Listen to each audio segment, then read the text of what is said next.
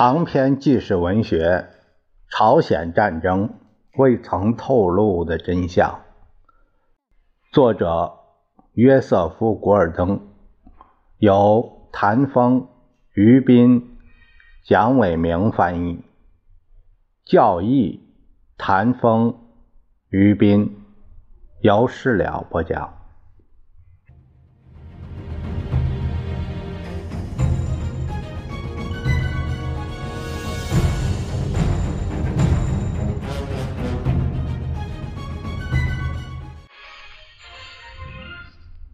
我们继续第十七章的内容。这个题目是麦克阿瑟沽名钓誉。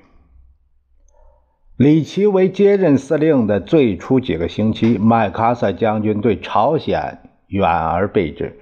他这样做不无道理。在公众看来，朝鲜战争是一场败仗。麦克阿瑟也不想进一步与这一必败无疑之事有任何瓜葛。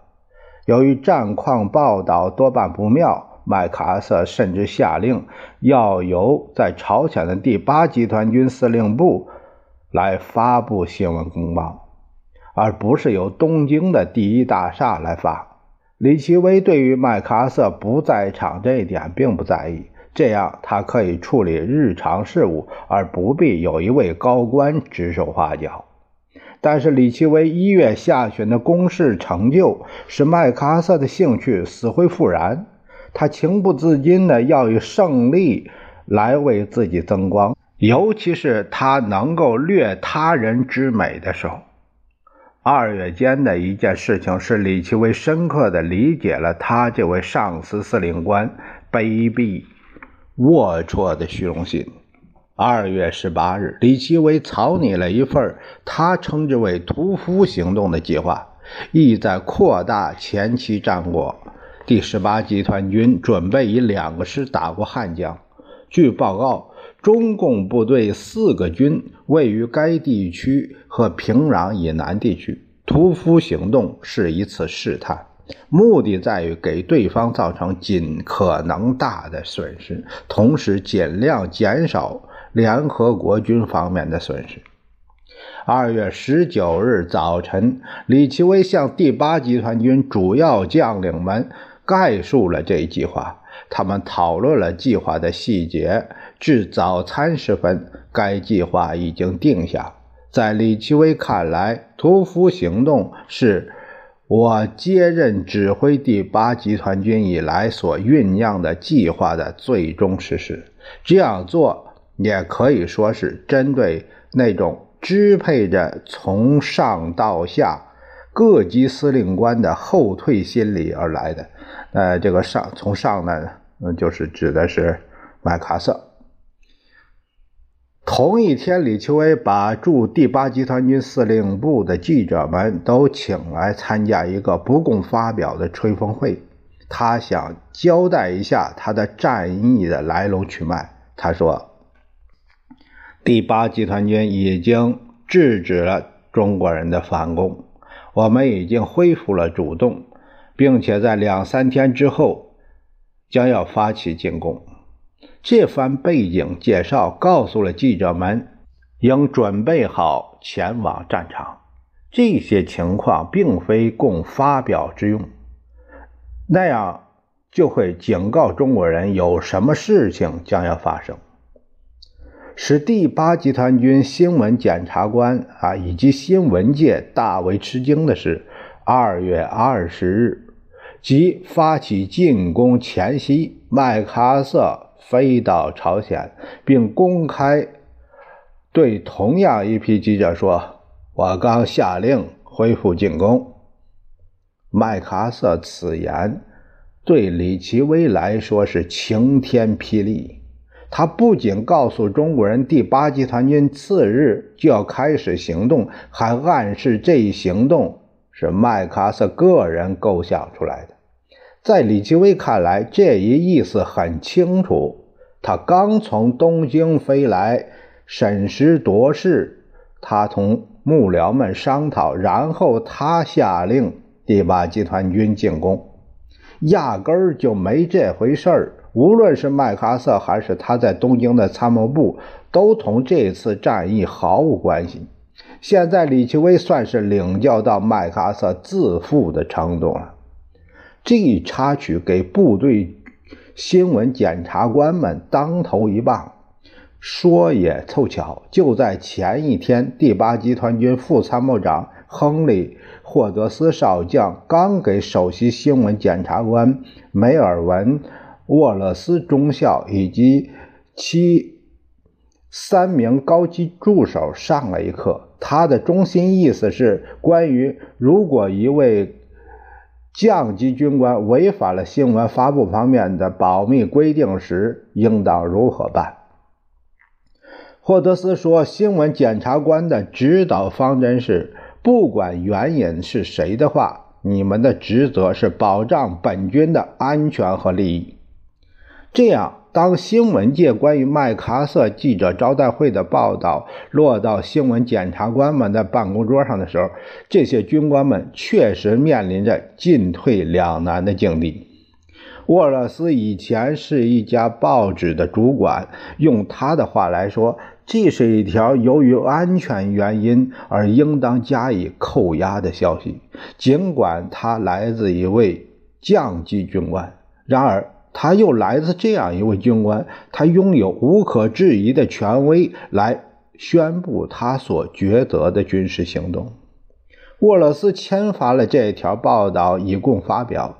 他感到麦克阿瑟的新闻官考特尼·惠尼惠特尼少将把发布这条消息的时间安排在美国时间华盛顿诞辰日的前夕，目的就是使之家喻户晓。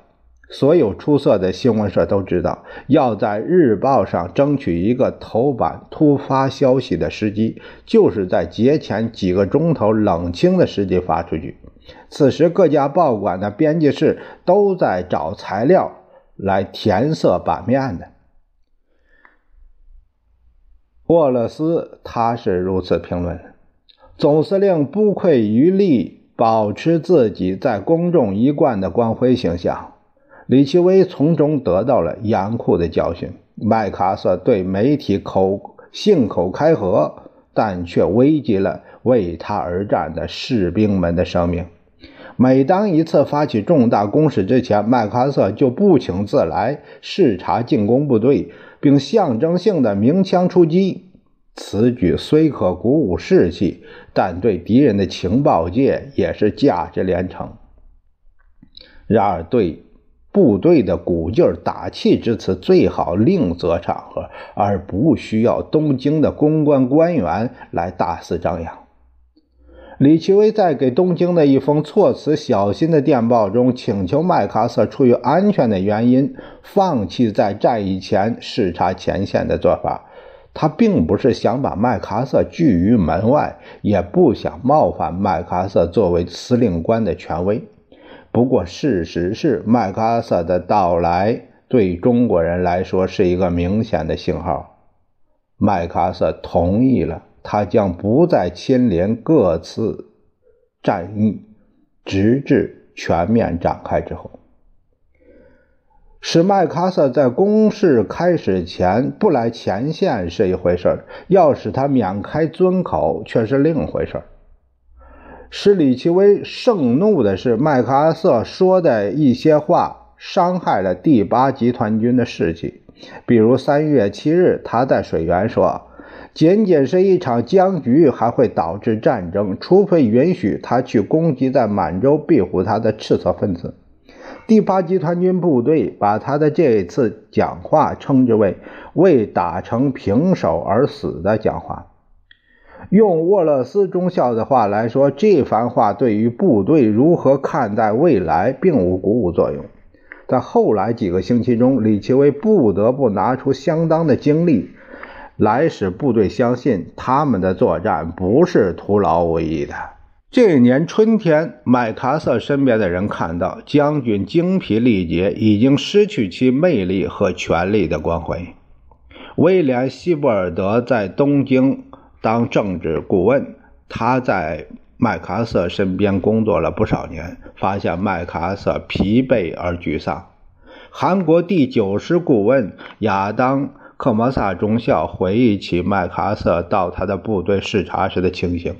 该部队正处在三八线以北，是联合国军战线最北部的阵地。麦克阿瑟颓然地倒在吉普车的前座上，仿佛已经完全精疲力尽。克莫萨说：“他并未表现出一贯的信心和盛气，就连他那顶著名的油渍斑斑的军帽，这一天也显得不怎么精神。他是一个斗败了的人。”但是麦克阿瑟的公开声明仍然源源不断。随着春天消逝以及李奇微屡建战功，麦克阿瑟的这些声明既是辩解性的，又争强好胜。举个例子说，他竟决定再次为那次灾难性的回家过圣诞节战役进行辩解。一九五零年十一月份的攻势已不再是麦克阿瑟在攻势失败后所宣称的所谓侦察性行动了。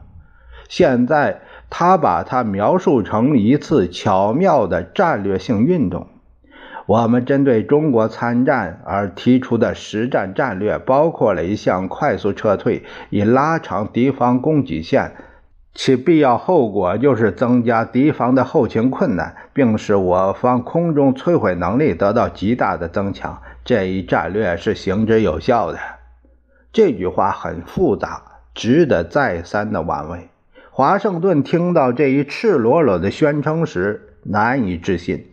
国务院的郝伯特·菲斯说。假如拉长中国人的供给线是麦克阿瑟的目的，那么我们不远万里去菲律宾，显然效果那就更好啊！迪安·艾吉逊对麦克阿瑟推翻旧案大吃一惊，很难想象还有任何人能做出比这个可恶愚蠢的声明。他把这一声明称之为最明显、最傻气的企图，想硬说我们通过在。朝鲜半岛上一路南退，真的是骗过了中国人，荒唐透顶。麦克阿瑟声明中的另一句话是与艾吉逊和马歇尔在华盛顿制定的政策针锋相对，也与李奇微在战场的战略战术格格不入。某些人就是这个着着重点，这个重点号是呃为隐者。啊，引述的人啊，呃假的。某些人，这个这是也是说，麦克阿瑟批评往往是不指名道姓。嗯，某些人提出一个想法，即我们应建立一道横贯朝鲜的战线以进行阵地战，这不切实际，也属于异想天开。艾吉逊评论说。这恰恰是我们所有盟国的态度，也是当时政府所讨论的政策，也是美国政府最终采取的政策。接下来的题目是麦克阿瑟制造记录。参谋长联席会议所希望的，以及国务院还有其他政府部门所接受的，就是停火并恢复战前状态。就是说，在靠近三八线附近把朝鲜一分为二这一决策，在二月六日做出。同时，参谋长们还否定了所提出的另外四项决选择的办法，就是增援联合国军以武力统一朝鲜。考虑撤军问题，保持军事僵局而不达成任何协议，企图靠打败北京政权来解决朝鲜问题，这四项都不考虑。国会希望我们离开朝鲜。克林斯将军说：“如果我们打算再待下去，就必须提出我们待下去的理由，并向人民说清楚。”参谋长联席会议再次讨论了一月十二日的单子。他们只是决定继续保留在这些选择供考虑，未采取任何行动。尽管李奇微已经授权可以越过三八线夺取特定的战术目标以保卫他的防线，但是无人主张要把战争打回北朝鲜去。一月末二月初做出的这些决定表明，参谋长联席会议和国务院的观点明显趋同。他们都希望通过外交，而不是扩大战争来结束这场战争。去年十二月和当年一月初的危急局势，已由于第八集团军在战场上的节节进取而烟消云散了。然而，麦克阿瑟却另有打算。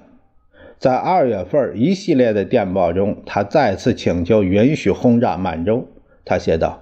一个公认的基本事实是，如果不授权对敌人在满洲的基地进行轰击，我们按目前形势形成的地面部队就不能安全的在北朝鲜试图起重大行动。麦克阿瑟应该知道，参谋长联席会议此刻最要避免的就是在北朝鲜采取大规模的地面行动。麦克阿瑟此刻正着手制定一项摧毁在朝鲜的中国部队的长期计规划。他只向华盛顿透露了部分内容。他的目标将是中国的供给线。首先，他要重新夺取汉城一线，作为今后行动的一个基地。然后，用大规模的空中袭击，在北朝鲜全境扫荡敌人后方。如果参谋长联席会议不批准他的轰炸计划，麦克阿瑟甚至更有绝招。至于这个想法的国际还有国内反应，他不曾谈及。如果仍然不允许我袭击集结在鸭绿江对岸的敌人增援部队，或者是不允许我摧毁其桥梁，我就在敌人所主要的供给线上用原子能。工业的副产品来设置一道放射性废料区，把朝鲜和满洲分开来。北朝鲜所遭受的破坏已经使他一贫如洗。中国人所需的食品和军火必须经过鸭绿江运来，在任何时间内，中共部队也只有大约十天的食品和军火供应。一旦这些公用消耗殆尽，麦克阿瑟就可以利用美国增援部队和中国国民党人在北朝鲜东西海岸的两顶端同时进行两栖或空降作战，以收紧这个巨大的口袋。中国人很快就会挨饿或者投降，他们没有食品和弹药，就会束手无策。这里将会出现类似仁川的情况。不过，其规模要比仁川大得多。麦克阿瑟的谋略忽略了若干有关的事实。参谋长联席会议已经多次告诉他，他将不能得到增援，也不能使用国民党人，还告诉他，美国的政策并不允许再次把战争打到北方去。参谋长联席会议请教过的核专家说。核废料地带将在几十年内污染地下水源和河流。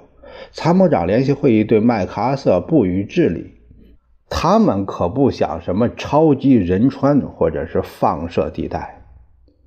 甚至当李奇微在同中共部队争夺每一片血染的土地，每周打死数千名中国人之时，麦克阿瑟仍是牢骚满腹，说他需要更多的行动自由。他在二月份二月末他说：“我们的作战方针是运动战，目标是尽量的严惩敌人。这一方针是有效的，但是我们且不可错误的认为这一成就必然能够导致敌人的失败。”麦克阿瑟劲头十足。二月十五日，他再次请求参谋长联席会议批准轰炸从去年九月以来一直禁止攻击的北朝鲜港口罗金。大批不可辨认的供给品通过了这个港口以及铁路编组站。侦察机曾在一天之内发现三百二十二辆火车车皮。麦克阿瑟把罗军称之为北朝鲜最后一个重要的有用的战略目标，用直接轰炸来摧毁它将给敌人造成重大损失。相反，如果他免受袭击，这乃将成为我军的一个重大威胁。尽管一部分幕僚们赞成轰炸，但是马歇尔及其呃副手罗伯特·洛维特表示反对。袭击除了会引起苏联人的报复行动以外，这种袭击在军事上很难奏效，因为铁路运输线并不在通向南方。北朝鲜人甚至干脆把他们的供应行动移过边境到弗拉迪沃斯托克海参崴进行，因此参谋长联席会议根本就没有在总统面前提及此事。虽然他们也告知麦克阿瑟，否定轰炸的决定是出于政治考虑，而不是军事考虑。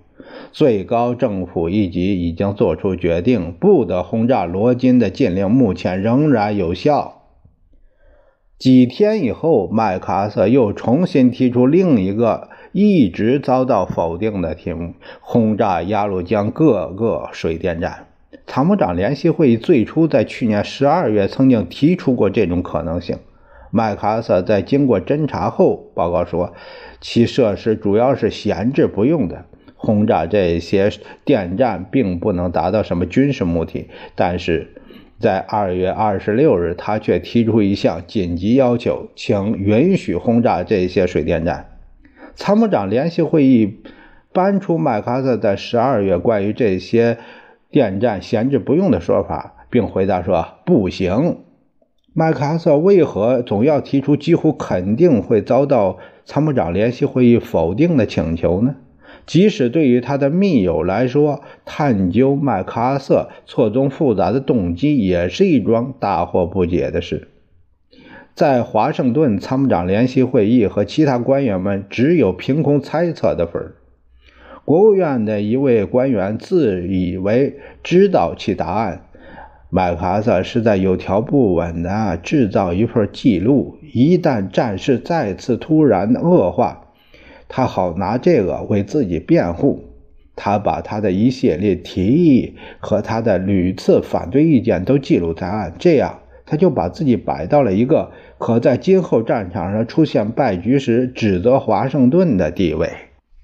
接下来的题目是李奇微确定战线。至二月底，李奇微将军的新攻势已经拉直了联合国军在朝鲜封腰部的战线。自从中国人参战以来，联合国军第一次占据了一条相对稳定的战线。用军事史学家詹姆斯·施纳贝尔的话来说，没有空子，没有弱点，没有敌方的突出部威胁着。把战线撕成两半，在东部，韩国部队已经越过三八线好几英里，深挖防御工事，并得到海军炮火和舰载飞机的掩护。美军和韩国部队第三次从中国人手中夺回汉城，这个韩国首都已经是残垣断壁，空无人迹，夺回该城只有只是一个象征的意义。尽管麦克阿瑟不时地吹毛求疵，但是他还是欢欣鼓舞地在三月一日致电华盛顿。他对于前线的局势完全满意，敌军已经因为战线上出现的显著战术转变而备尝苦头，他们的损失堪属于现代战争中最惨重之列。麦克阿瑟因其部队的北进成功而兴高采烈。他说：“敌人现在知道了，在远离其基地三百五十英里之外作战，同在他们背后拥有庇护所且我们的空军和海军实际上鞭长莫及的地方作战，是完全不同的两码事儿。”这封电报是麦克阿瑟向。参谋长联席会议发送的最后一次乐观的报告。事实上，这份电报如此乐观，而是一反麦克阿瑟恶言恶语之常态，以致海军参谋长谢尔曼怀疑麦克阿瑟不知又在搞什么样的鬼名堂。